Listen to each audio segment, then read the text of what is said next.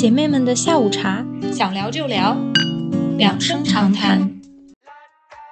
哎呀，那对夫妻做的会不会不正宗呢？我要再找成都当地的我想在这儿也点一个，结果发现附近根本没有东北菜真的。吃到的时候，你会发现你根本不介意它长什么样子，只要它好吃就行。我觉得这个餐厅肯定给那节目花钱打广告了。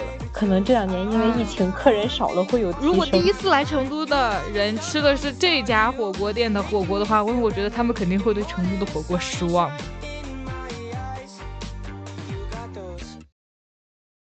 你们好呀，我是不想打工的打工人小陈。大家好，我是想发 paper 的博士生 Cici。今天想要跟听众朋友们聊的是关于美食的话题。对，呃，其实应该算是美食和城市吧，可能会涉及一些城市的嗯游玩之类的。那其实我和 Cici 两个人共同待过的城市就是两个，一个是成都，一个是新加坡，就是在本科还有研究生的时候。嗯，反正现在想来，读书的时候确实是我觉得我这二十多年来最美好的一段时间了。是的，不过我可能稍微可惜一点，就是我在成都的时候，很多节假日别人出去玩，我都回家了，然后我就 啊，我就印象里没有印象我去过什么很多地方，现在想想就感觉很亏。我倒是没有看出来你是这么恋家的人，因为我感觉你从去了新加坡到现在都没有回过家的话，我就一直觉得你好像不是那么的恋家。哦，其实有想回啦，但是主要是因为疫情确实回国太难了，所以就一直没有回城。本科的时候，可能也是因为那个时候第一次离开家嘛，就总会觉得还是有点舍不得，所以当时就是有机会就会往家跑。后来就觉得，哎呀，真的是，就是当自己意识到这样不行的时候，然后因为疫情，我们有半年多没有去哦学校，就一直被封在家里，哎，感觉就很可惜。在大学的时候也没有去过特别多的地方，主要还是在成都转吧。我都没有去过什么川西，在当时。嗯，我也没有，但那些地方我看我同学发的朋友圈，感觉还是蛮漂亮的。哎，对，当时我记得大学的同学他们都会跟点儿什么团啊，那种一两日游啊，我就没有跟过，不知道为什么我我从心里就会觉得那种不安全。啊，有那种，我感觉可能是旅游城市嘛，它就会有很多那种当地的那种私团，确实会会感觉是有点奇怪啦。对，我之前我父母去成都看我的时候，他们住酒店也会经常门口会有人就是在酒店门口晃来晃去的问要不要去什么团啊，两天怎么怎么，当时听着也有这种担哎，心。对，那就说到成都的话，其实我觉得成都也就是公认的美食比较多的一个城市，可能大家都会想要说火锅啊、串串啊之类的吧。那么你在成都，你最喜欢的一道当地的美食是什么？我最喜欢的，我觉得是锅盔吧。就是我为什么对这个印象很深，是因为哦我来成都之前，我们家楼底下其实有一家是四川的夫妻开的店，他们家就会卖锅盔，卖的非常非常的好吃，以至于每次我跟我同学们嗯出去玩儿的时候，我们可能很多很多人，然后大家约出门的地点就会约在我家楼下，因为大家都要一起去吃一顿锅盔。然后 对，就那个为了吃那个对，就留下了一个很深的印象，就是哦，成都的锅盔好好吃。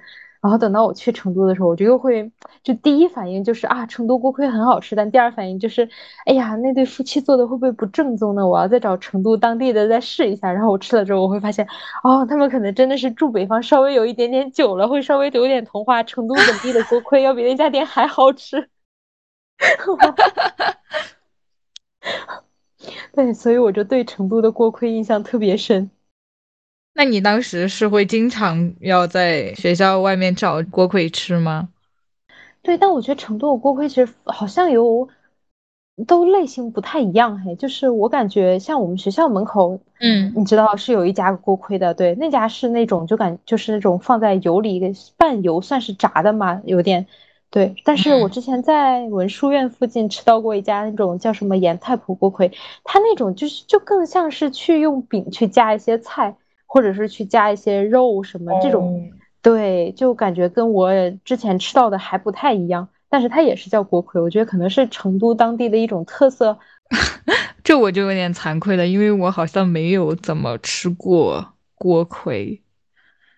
我第一次知道这个东西的时候，其实就是在大一的时候，就是好像是在宽窄巷子那里旅游，然后有卖的，然后我去看了一眼，然后我就走了。因为我心里想说，这不就是肉夹馍的变种啊？反正就类似呗，就是面食里面夹着一些肉或者是什么东西。然后我就觉得不感兴趣，而且它还是油炸的，感觉油里吧唧。然后再后来，第一次吃锅盔应该是，就是今年，今年 就是今年，就我男朋友他买了一个，说是牛肉锅盔，然后跟我说有多好吃，多好吃，多好吃。然后我尝了一下。怎么说呢？就是这就是我想象中的味道，就是饼夹着肉嘛，就就还可以。对，对，可能就还是不同人不同喜好。我最一开始吃那个叫什么红糖糍粑的时候，我刚开始第一次吃的时候，我也觉得这什么东西，为什么这么粘嘴，一点都不好吃。然后后来吃了几次之后，因为很多同学会去成都玩嘛，你总会陪着他们到处稍微走一走、逛一逛啊。然后每次他们要吃什么时候，他们就会想到要吃一些成都这种本地的美食。然后我陪他们吃着吃着，慢慢慢慢我爱上了 红糖糍粑，是吗？对，最开始的时候我是不太喜欢的，对，但吃到最后我就很喜欢。以至于我现在离开了成都之后，如果我会发现，包括像在新加坡的这种火锅店里，如果有卖的话，我都一定会点。哦，那这种小吃其实我有转变的，应该是蛋烘糕。哦，你是从不喜欢到喜欢是吗？怎么说呢？也不是不喜欢，就是我不喜欢吃肉松，你知道吗？所以我每次蛋烘糕，我也不喜欢加那些乱七八糟的东西。我每次就是一个蛋烘糕上面涂满了奶油，然后我吃。然后别人都会说这能好吃吗？我尝了一口，嗯，第一次感觉一般，但是吃过了之后，我就会觉得很好吃。我就喜欢那种奶油在嘴里化的感觉。然后我每次看到有蛋烘糕卖，我都要点，就是蛋烘糕加纯奶油，啥也不要。我跟你吃蛋烘糕很相似的一点就是，我也是把它当甜品吃，但我只加奶油和肉松，我比你多一加肉松。我我不是很习惯，他会去加那些很奇怪的菜啊，或者什么那种辣菜，对，我会觉得很奇怪，就为什么这种这种甜品要配上这种菜吃，就就感觉吃起来口感啊，还是味道都很奇怪。但是如果你去把它就当做一个甜品去吃，就很好吃。对对，我也是这样的。嗯，你有什么吃到最喜欢吃的吗？最喜欢，哈哈，我觉得你应该挺懂我的。如果是之前的我，我肯定会说美蛙鱼头，但是现在的我 变了，因为我已经找到比它还要好吃的东西了。家店叫做杨三娘翘脚牛肉，然后他们家有一道菜就是小炒黄牛肉丝，巨好吃。会有什么不一样的吗？和普通的这种小炒黄牛肉？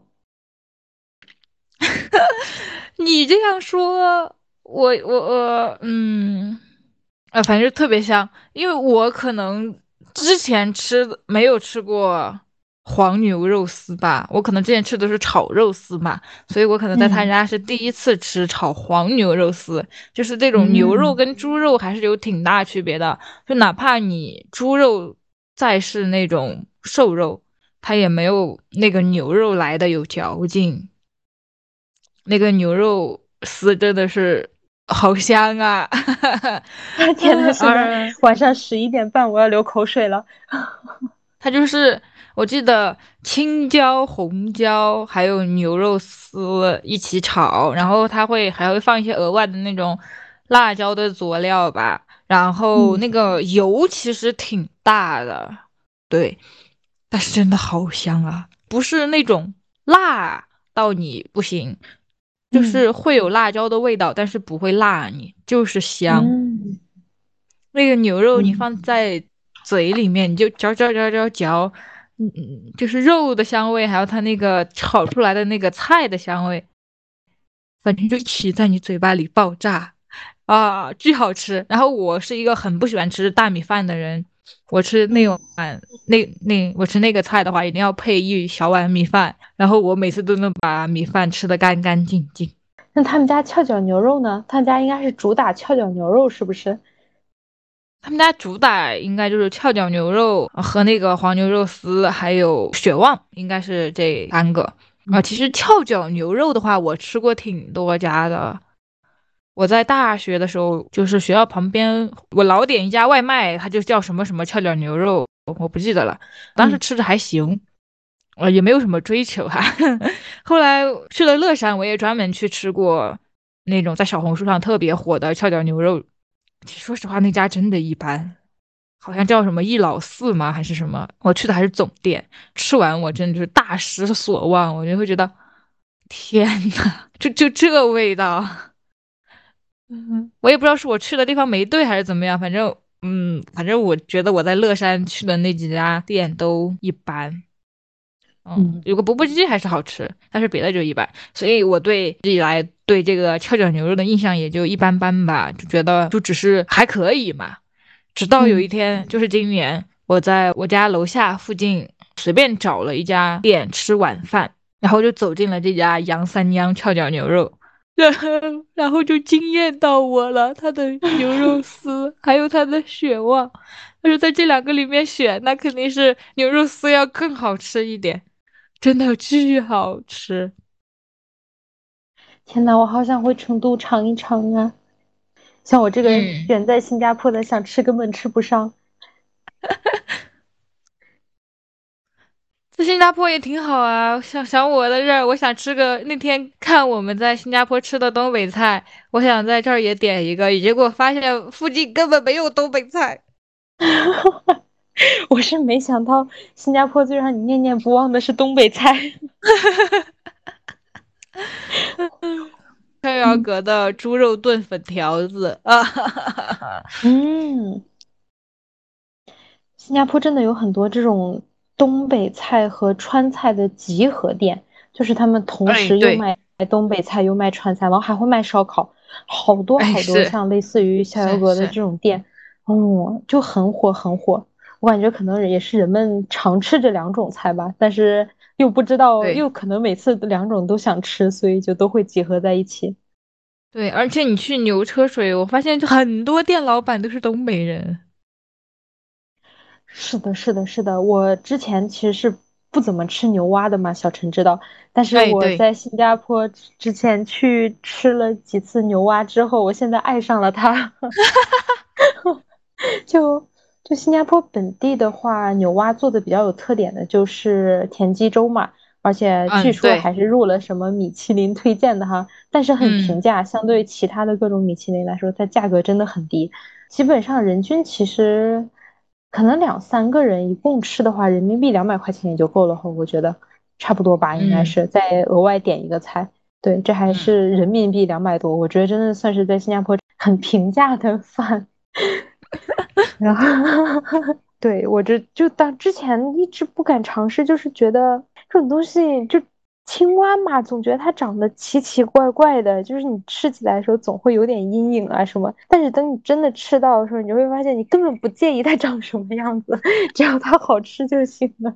对对对。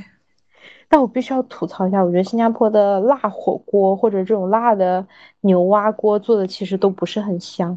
我当时对牛蛙上瘾的时候，其实有时候会稍微有空会打车去市中心吃一顿，然后再打车回来接着工作。对，就是想要给自己解解乏。但是按我当时吃到来看，我会觉得都一般。就是你像我们走在成都，因为成都也是火锅店多嘛，你走在。街上的时候，你就可以闻到那种火锅店的香味。但我觉得新加坡很多店，你都走进了店里边，那个锅就在你的跟前，可能 一米的位置，你都闻不到。啊，笑死了！就就每次你一进店，你就会觉得，哎呀，今天是不是来错店了？哎，算了，先吃吧。吃完，嗯，果然味道不太行。然后下次换一家，结果你下次换了一家，你会发现还是这样。就就网上的图真的把它拍的非常非常的好看，然后你吃的时候就会有多失望。是那既然说到新加坡的话，你在新加坡吃到最好吃的是什么？我选不出来，我对新加坡的饭真的没有很满意，我觉得没有一个满意意的吗？没有，我真的觉得新加坡的饭没有很好吃，远不如国内。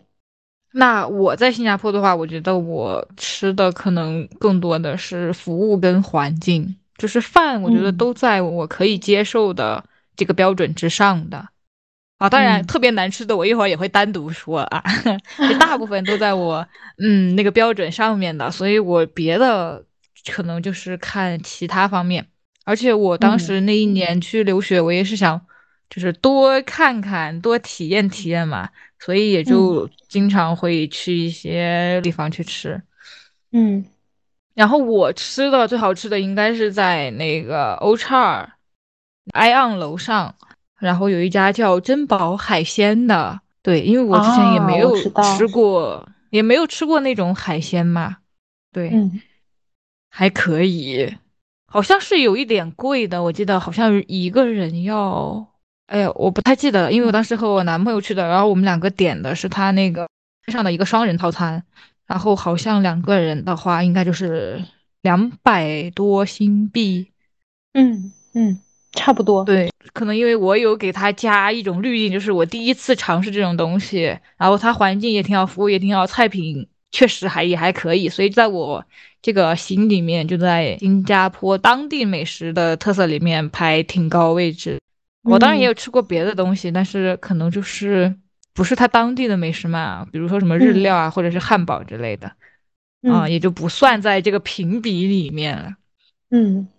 具体的菜不太记得了，我我我现在只能记得那个环境，你知道吗？小小的桌子上，然后铺着白色的桌布，然后旁边站了一个很帅的帅哥，然后西装革履的在那给我服务。上一盘菜跟我说一会儿话，上一盘菜跟我说一会儿话。哦，那可能可能是你这个你吃的你是在对你可能是因为那边环境会好。我是一九年的时候我在克拉码头附近吃过一次，哦，那个服务超级超级差。当时是疫情前，所以当时就游客特别特别多，然后还要么就是那种网红来打卡的。我印象特别深，旁边有一桌有个姑娘特别特别漂亮，然后特别瘦，点了满满一桌子的菜，只吃了一口，拍了几张照片，然后人就走了。就我当时看到，我真的人都惊呆了。然后就就这种，就服务员就对很多人其实都我觉得态度还是蛮差的。然后我们那天点菜的时候也是，就问他什么啊，这个价格是按照什么来的呀？因为他是称重的嘛。实际上我们就问可不可以，你想要多少你就按多少斤去给我们称嘛。我们比如说我们可能两个人吃不了那么多啊，没有，我们这儿反正现在就是这样子的。然后就哇，就就有一种强买强卖那种感觉，所以我当时印象特别深。但是。说实话，味道其实还可以了，但是那个服务确实我记得不是特别好。可能这两年因为疫情，客人少了会有提升，也可能跟那个地理 它在的位置有关。因为我毕竟是在那个商场的顶层嘛，嗯，就它应该也不能太过分。我觉得，可能我当时是那个去年的疫情嘛，餐厅也坐不满人，每个旁边都有一个帅哥服务。好爽啊！帅哥倒水，我觉得如果可以，你也可以去那个 ION 楼上再试一试。嗯，我也觉得可以试试，反正挺漂亮的。我在那个 ION 的顶层，然后我坐的旁边就是那种，你知道 ION 那个球吗？我知道，那个玻璃球，我就坐在那个球里面。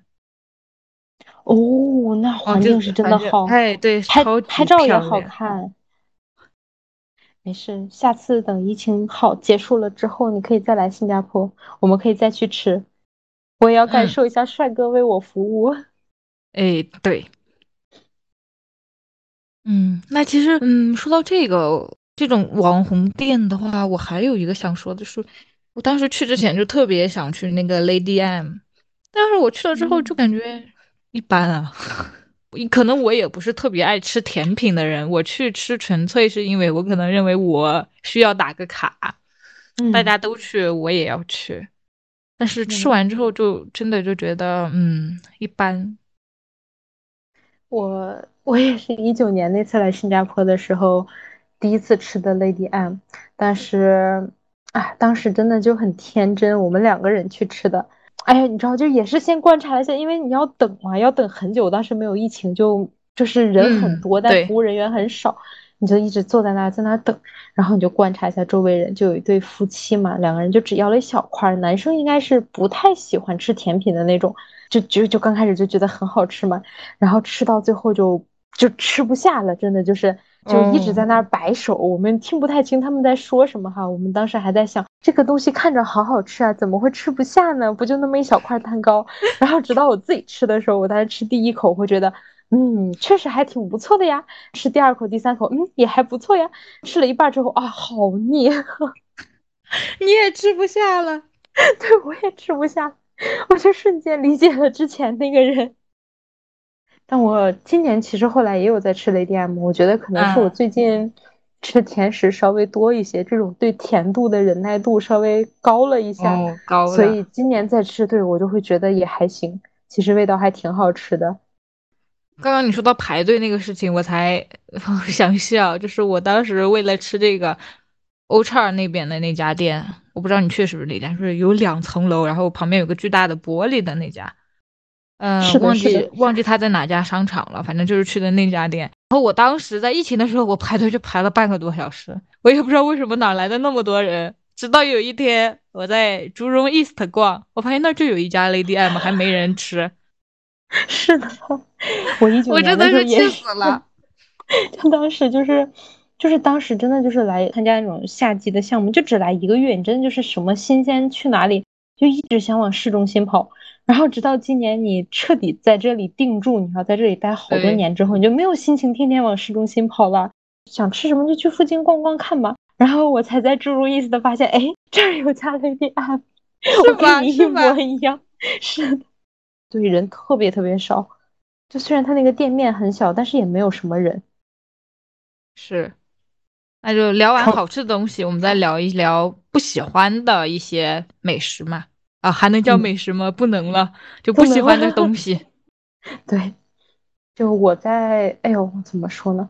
我在新加坡，我觉得特别不能接受的东西啊，就是一些，就是你中国人开店嘛，你肯定会开一些中餐啊，这样子就做的相对来说比较正宗嘛。但是我不太能理解你在一种这种多世界文化集合的这种国家，中国人开日料店和韩餐店 是个什么鬼？就 就。就卖出来的东西全部都是什么？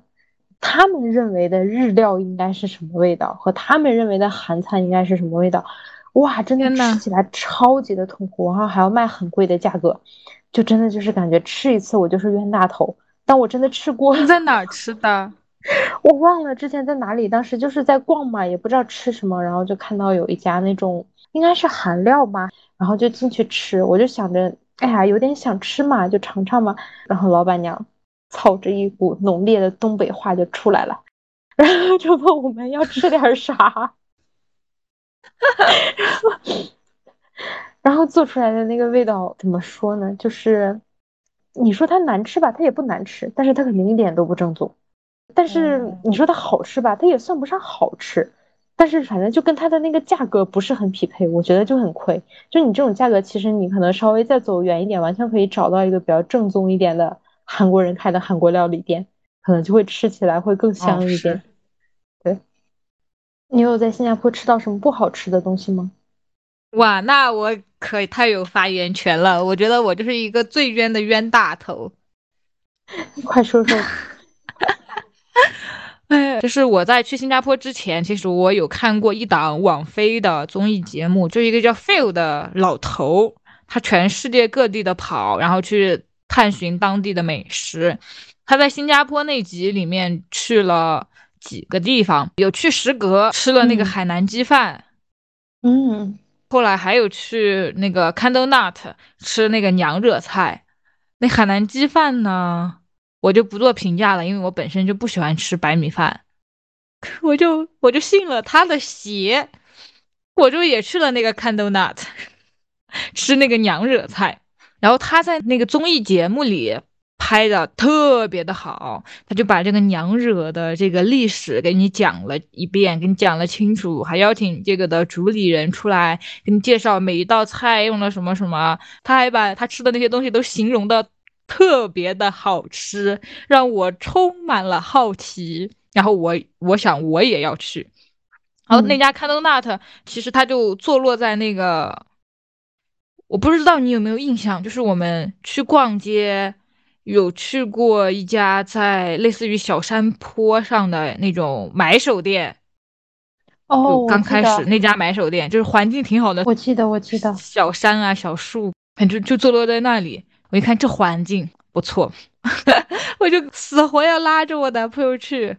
进门的那个台子上就放着什么米其林一星，还是唯一入选的娘惹菜。国内的那个什么黑珍珠餐厅也上榜了，反正一堆荣誉在他那儿挂着，我就更期待了。然后他还上来了两杯茶水，喝着也挺好喝的。当然这是要额外收费的啊，对，新加坡水都 是要收费的。怎么说呢？那娘惹菜我也看不懂，他那写的是什么？我就。算我能看得懂每个单词，它连起来又是个什么，我也不知道。他也不放图片，然后我就我就很无语。然后我就跟我男朋友就点那个叫 testing menu，就是他按季节就会更替他这个餐厅最他认为他最好的一些吃的，就点他那个特色嘛。我记得每个人要收一百零八新币，我记得清清楚楚。因为我觉得我的钱太冤了，走的，这还不便宜呢。对啊，这将近要一千块多人民币吃一顿饭，然后上来娘惹菜。我给你，我要给你详细描述一下什么叫娘惹菜。嗯，娘惹菜就是他他会给你上一碗白米饭，然后给你上几个小碗的菜。然后你你想吃什么，你就把那你就拿那勺子从那小碗里挖一勺，然后在你的白米饭里和一和，然后你就吃。啊啊！什么 什么鬼？这是 我的，我当时说这这这这是什么东西？我真的是觉得我我我是一个冤大头。就是我记得好像是有四个小碗的菜，就每一个小碗估计只有我的。巴掌这么大，嗯，然后那碗白米饭也只有我巴掌这么大，啊，对，然后他服务可好了，就他那个菜啊，每一道菜上来，那个小姐姐都会过来给我们仔细的讲这个菜是什么什么什么做的，他那个菜里面用了哪些哪些植物，哪些哪些草，他说完之后，我都会觉得这玩意儿能吃吗？不过还挺像那种米其林餐厅的，但是吃起来口感就差很多。那个味道可能我就吃不了这种东南亚本地特色吧，尤其它这种什么娘惹菜，我就觉得我在吃一堆香料、一堆草，然后或者大米饭吃。嗯，它也有一点肉，但是我觉得好像是有个肉串儿还是啥，但是那个肉串儿跟我想的肉串儿。完全不同，真的，他那吃起来反正不是我们那种想的那种烧烤啊那种肉串儿。我们两个当时花了一千多人民币，结果根本就没有吃饱。从那家店出来之后，痛心疾首。我觉得我就是那种冤大头。哎，我是一直听这个名儿，我就不是很感兴趣，所以我就一直娘惹菜是吗？对对对对。反正 从此以后，我对“娘惹”这两个字，我都有 PTSD 了。我觉得太可怕了。哎，我觉得这个特地肯定给那节目花钱打广告了。哎，不过我真觉得，就现在这种某书的广告，真的就是全世界都铺天盖地的。我觉得我在新加坡吃很多店也是，看着的时候都是根据网上那些很好看的图。什么探店博主啊什么的，然后我就去了，去了之后就会发现，嗯，就这。我本来是害怕被小红书这些骗到，所以我就没有特地去选小红书上面火的那些餐厅。没有想到我居然被网飞的综艺给骗到了，也是没想到这也能骗人的。那可能是口味不一样。就知道吗？就就就那个美国人，我不懂那个美国人，他是怎么能对这个菜夸得出口的？他是怎么会觉得这个好吃呢？那那那个费友还推荐了一家新加坡在新加坡的澳洲烤肉，更贵，好像每个人就要二百多新币呢。但那家餐厅巨火爆，就疫情的那段时间我都约不上，就我约 都要排到一个多月、两个月以后了，我就没有再约了。还好，我现在觉得我还好没有。